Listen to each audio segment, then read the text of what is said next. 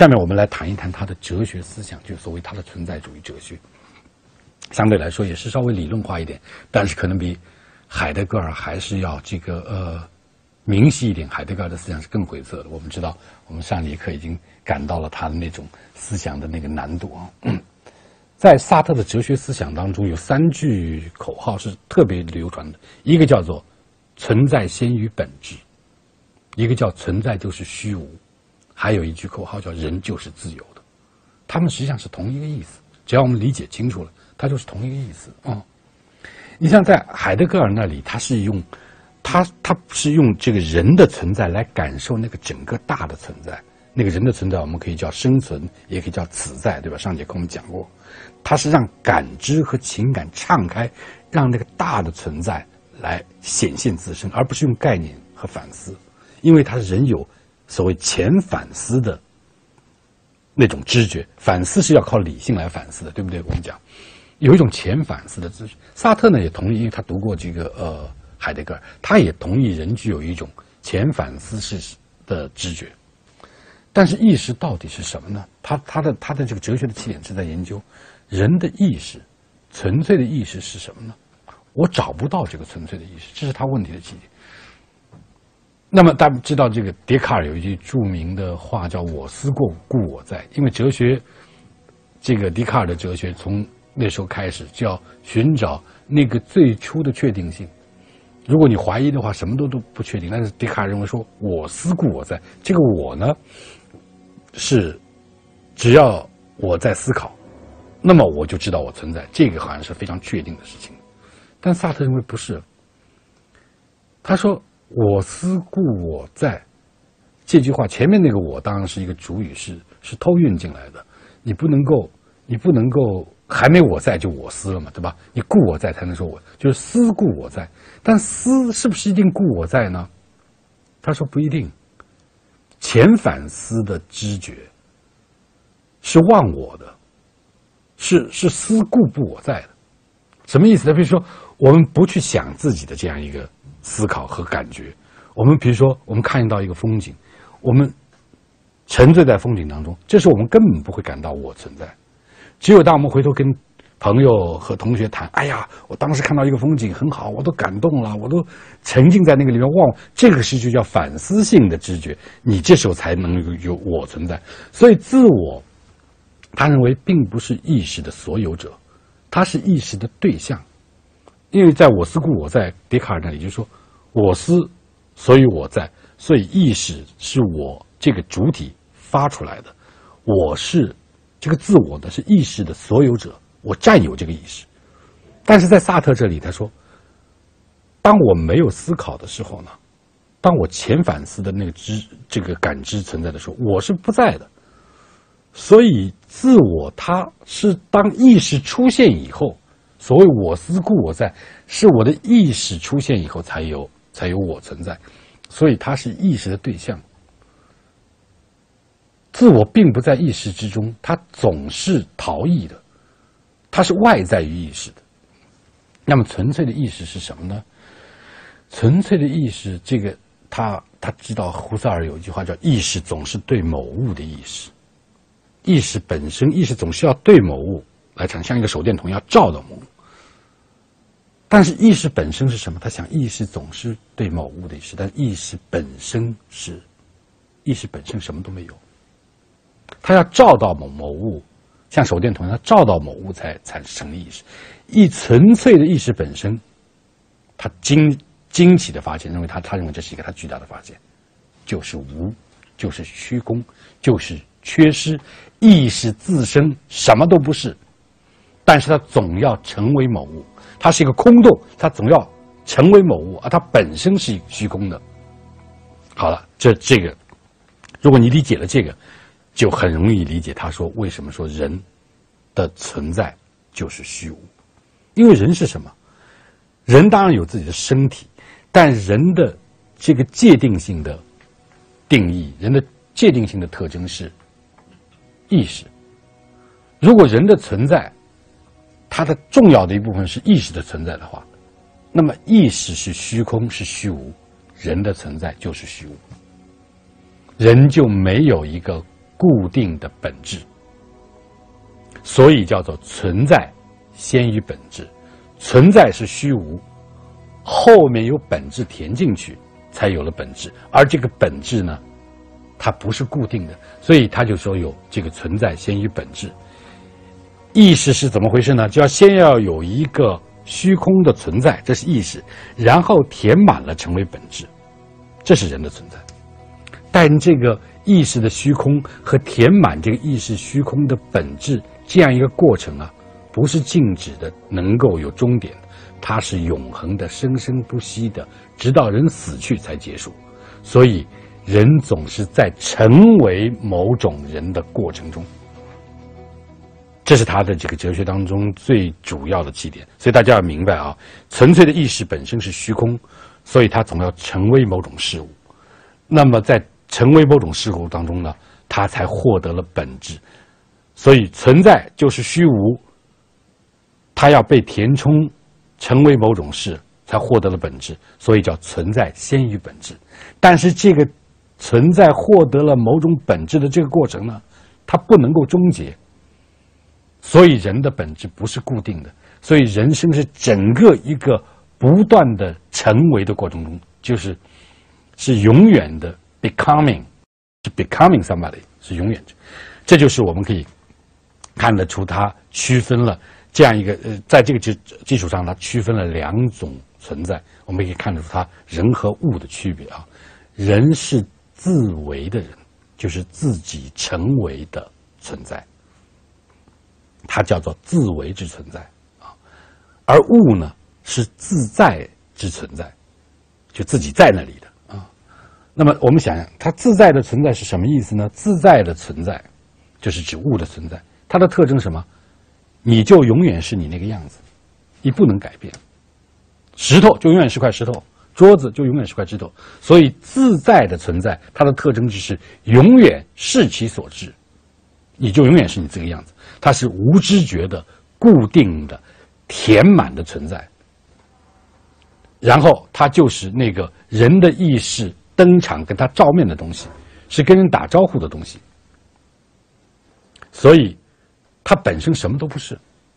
当我们说到说它是物质的时候，它是一个石头的时候，它是一张桌子的时候，这时候实际上，它已经不是纯粹的物了。为什么呢？因为我们人的意识已经跟它打照面了，要不然我它都没有名字，它都无法被命名。所以自在的存在，就是简单的讲，就是物物的存在，它是将死的，永远是那块东西。而人的存在，自为的存在。那它和自在的存在是不一样的。人的存在是自为存在，就是要永远成为什么的这样一个存在。那么它它的本质是什么？如果如果物的存在是永远视其所视，那么人的存在自为的存在就是永远不是什么，但总是要成为什么。所以这个意思，它叫做。自为的存在就是不是其所是，是其所不是，就是它不是它所是的那个东西，因为它要成为什么，它不是它原来那个空，是它是它所不是的东西，因为它永远有一个虚空和它要成为之间的这样一个本质的永生永呃这个这个生生不息的这样一个成为的过程。当然，我们也知道。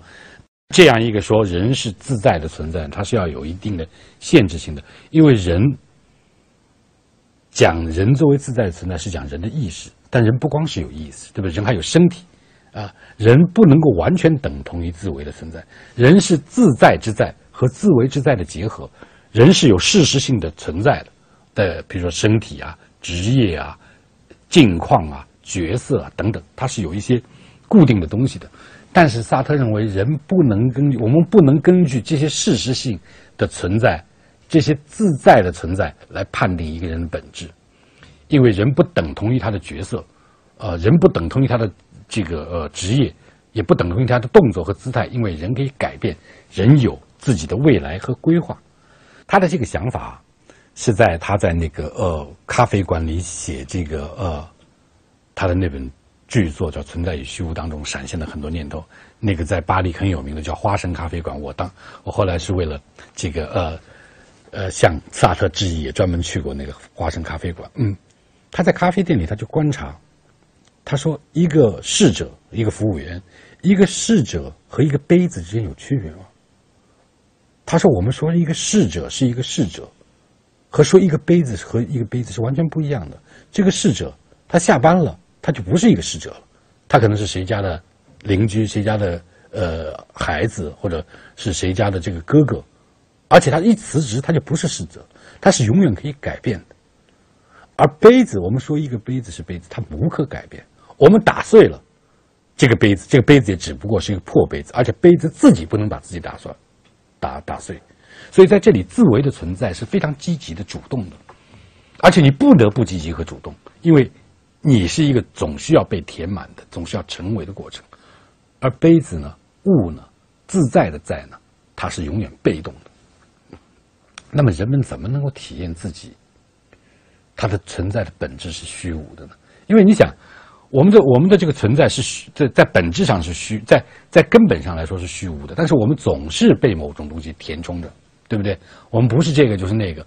他说呢，你可以通过，这也是对萨特的研究。有些人说的，你可以通过某书某种这个，呃，这个特殊时刻的体验，你能感到人的虚空。也就是说。人的意识是一个空盒子，或者是空洞，它要被填满。但是呢，有的时候你填的不太好呢，你就会在那个瞬间感到那个虚空的这个本质。他举的例子，比如是赌徒，一个想赌博的人，但是他同时有了一个要戒赌的愿望。我们抽烟和戒烟也是一样的。那么这时候，他生生这个他的这个存在是怎么样？他已经成为一个赌徒，这是他的本质。但是这个把他填满了，但是他要把这个存在给赶走，他要变成一个戒赌者，或者说抽烟戒烟者都可以。但是你知道吗？在那些时刻，他一方面没有办法完全去除那个赌博的毒瘾，另一方面他又戒赌，所以他会陷入一个矛盾。就是说：“我是一个要戒赌的赌徒，我是一个已经决心想戒赌的要去赌博的人，所以你看，就是说旧的本质没有完全离开，但是已经没有占满了，新的本质还没有进来。在这些间歇的时刻，你会感到存在的虚无，你会可以窥视到自己的存在的本身是一个什么？是一个窟窿，是一个空壳。啊，失恋的时候也也是这样。”你又想获得一个自我，又想这个依恋于别人，那么在依恋和坚持自我的这个自主性之间，你那个本质相互冲突，就旧的本质没有完全退场，新的本质还没有进来，在那样一个若即若离的瞬间，你可以窥视到，可以探测到自己存在本质的那个虚空。所以，在这个意义上，存在先于本质，存在就是虚无，是很好理解的事情。那么下面一个。命题也就是，呃，是顺理成章的结束，就是人是自由的。他是什么意思？人是他说的人是自由和我们完全不一样，和我们一般意义上的那个说法并不一样。他说人被判定为自由，人不得不自由，因为你想人的存在是在人的这个生物体这个肉体上有一个意识，有一个精神啊，也就是说在。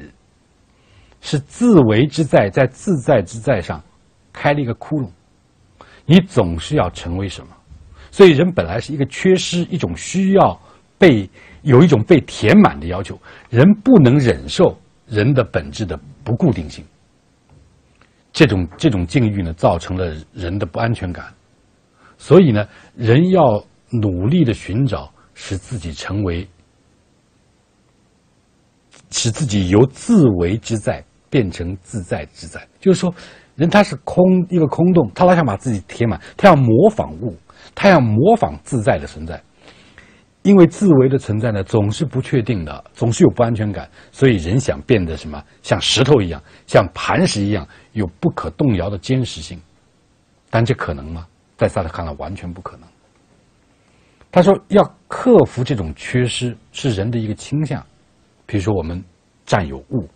就占有财产啊、书籍啊、集邮啊、各种各样。我们想用这种通过对自在之物的占有来填充这个自为之物，想把自己跟那些物的对象合而为一，这样呢，就我们就好像就踏实了。不然我们不能够忍受这样一个存在的虚空感。他说：“所有者和所有物的复合，这样一种情况，是对存在之虚空的一种一种解决方式。但这只能局部的满足，却是因为自为总是在自在的对象之外。因为你收集邮票，你不可能变成邮票的总体；你收集财产，你可能你也不可能变成一堆钱的总体。所以，萨特在这里有一点沮丧的看到。”由于人有意识，这种它叫做可恶的意识，使人总是摇摆，处在一种摇摆的境地。只要人活着，人就不可能活踏实了，人就不可能完完全全获得那种坚如磐石的确定性。人不能够变成一个固定的本质。他说，人的存在有一种极端的不稳定性和偶然偶然性，这是这是命中注定的。所以他说，人是一种徒劳的激情。我们总是要成为什么，但是他总是停不下来，总是要改变。于是，人是面对虚无的。没有他的时候，没有人的时候，世界是一片虚无；有了他的时候，他感；有了人的时候，人自己感到本质上是空缺的。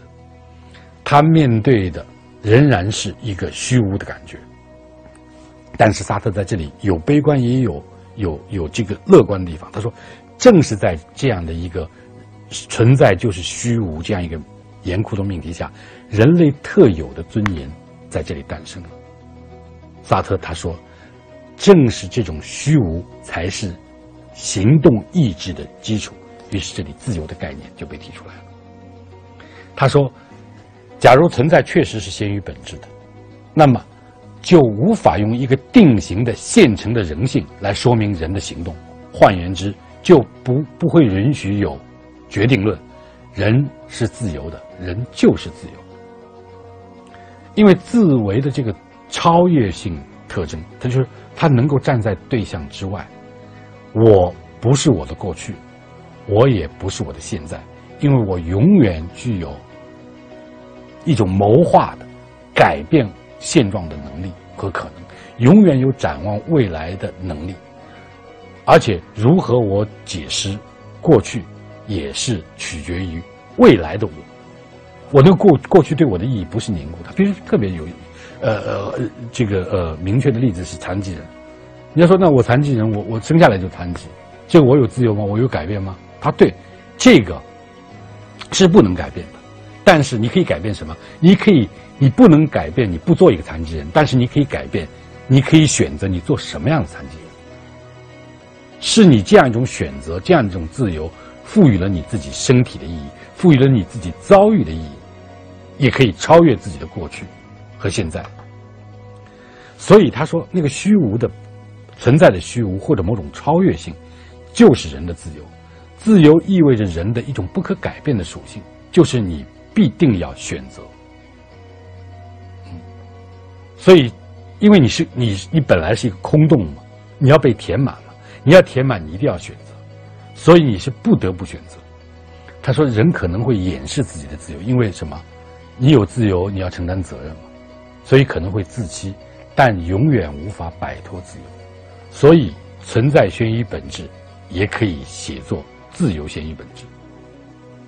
自由就是要选择你成为什么样的一个自由，不是不选择的自由。你没法不选择，人唯一的不自由。就是无法选择不自由，不选择事实上也是一种选择。你选择了不选择，这沙特这东西好像有点绕，好像有点绕。他说的是，自由不是说你为所欲为，可以选择任何一个你想做的事情，不是。他的意思是说，你总是可以不是现在这个样子，你总是可以说我我没办法，哦，我总是不可以这样说。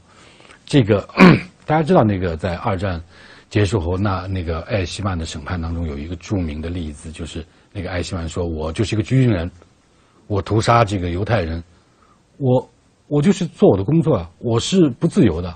我军人服从命令，这是我的天职啊。萨特怎么说呢？他说：“不，你是有选择的，你可以选择反抗，你可以选择做逃兵，你可以选择自杀。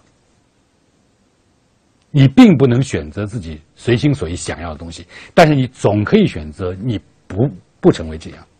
所以现在我们他说，我们每个人在说：‘哎呀，我是不自由的，我是被决定。’他认为这都是借口。他的自由绝对不是。我再说一遍，不是说。”你拥有一种选择自由，是可以选择任何你想要的事情。他是在一个否定的意义上，他选择自由，说你你总是可以不必如此，你总是别有选择，而不是别无选择。像那么极端的例子，像艾希曼的例子，他说你可以选择反抗，你可以选择当逃兵，你可以选择自杀，只是你愿不愿意承受这个代价的问题。所以他说。他的哲学呢是一个行动的哲学。他说：“我们必须时时刻刻创造自己，选择自己，成为自己所希望的那样的人，而且要为自己负责。因为你没有借口，你总是可以不是现在这个样子，所以你必须为自己的选择承担全部责任。这里面有一个问题，就是说我选择根据什么？什么是对的？什么是错的？什么是好的？什么是坏的？这个标准谁定？没有标准。”标准完全是你自己的，但是你一旦选择了，你就要为这个负全部的责任。这个这点呢，非常像尼采。大家大家想想，就是尼采说，没有一个真理，只有视角。所以你要为自己的，你要作为自我价值的创造者。在萨特这里也是这样，他也说过，他说，他也引用过托斯托耶夫斯基在那本小说著名的《卡拉马佐夫兄弟》里面说的：“如果上帝不存在，那么什么都是被允许的。”他说：“这就是存在主义的起点。所以，为什么他的哲学是希望的哲学，又是绝望的哲学呢？他这里边有悲观和这个乐观的双重性。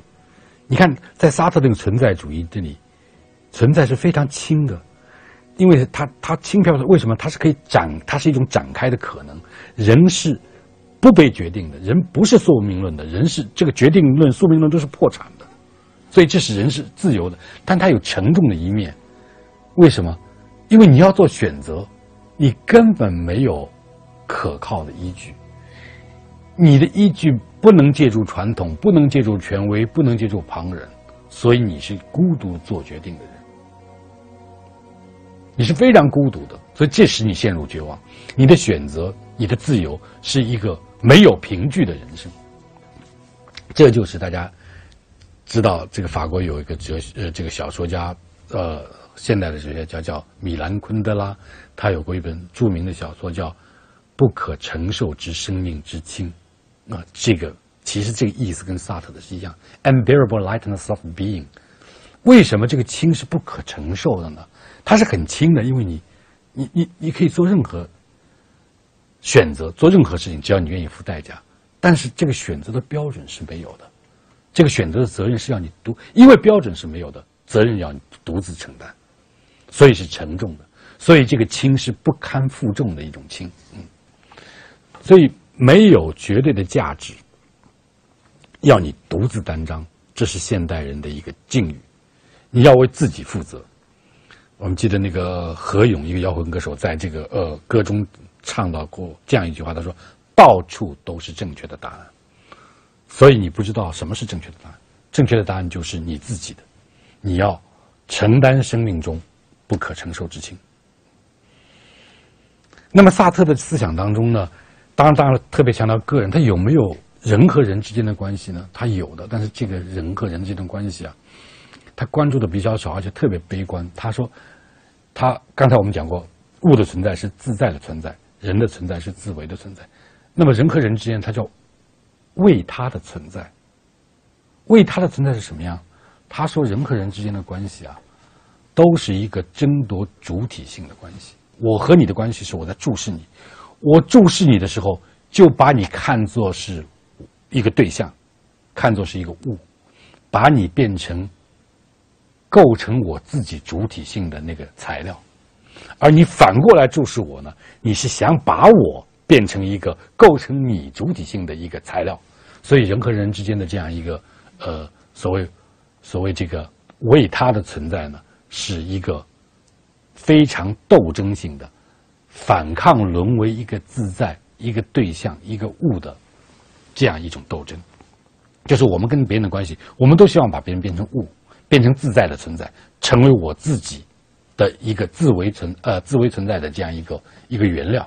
这就是他著名的那本那个剧本叫《禁闭》，也叫《间隔》里边有一句话叫“他人都是就是地狱”，那个那个嗯那句台词的意义。所以在有其他的人存在、有其他自为的存在的世界里，只有永恒的斗争，没有。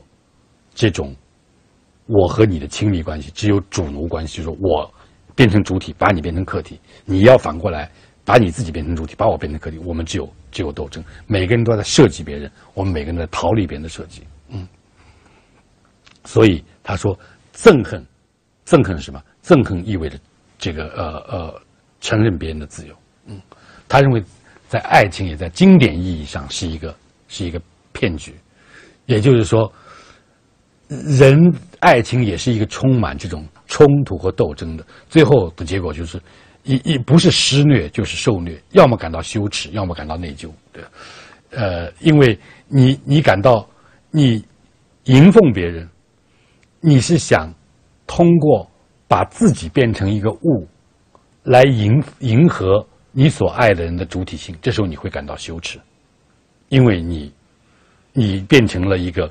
主奴关系当中奴性的一面，而如果你是被追求者，你是把别人变成了一个奴性，你自己获得了一种自主性，然后这和你想象的那个爱情的传说，两个人互为主体性的那种传说，大家都是自由的，是不一样的，所以你会感到内疚，所以他他是说，要么施虐，要么受虐，要么羞耻，要么内疚的关系。那么，他也也也有也有，到底有没有会有没有我们联合在一起的情况下呢？呃，这种情况，他他非常少的，在他那个存在与虚无当中，大概就十几页十几页的篇幅谈过这个叫同他的存在这样一种集体意识。他说，这个集体意识啊，它并不是由于我们团结，是由于我们共同的被当作物这样一种不良的体验造成的。也就是说，所谓阶级意识是什么呢？就像我们两个人一起走，走过来的时候，有一个人来看我们，他的眼光都想把我们变成物，把他自己变成主体。这时候我们变成什么呢？我们就同病相怜了。他用这样一个东西来，来，来表示阶级意识。工人是怎么形成的？工人因为都被资本家剥削，资本家剥削我们是把我们当做什么？生产的这个资料和机器，所以我们都失去了。主体性失去了自在之自为之在的那样一个属性，把我们变成了自在的在。所以这种时刻呢，我们联合起来，有了共同的阶级意识。这个存在叫做同他的存在。嗯，所以这种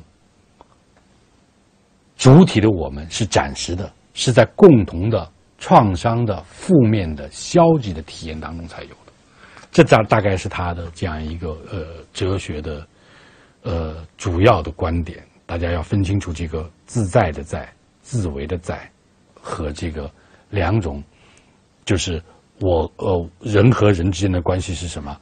是一个叫做为他的在，是对抗性的；还有一个同他的在，是消极的共同意识。嗯。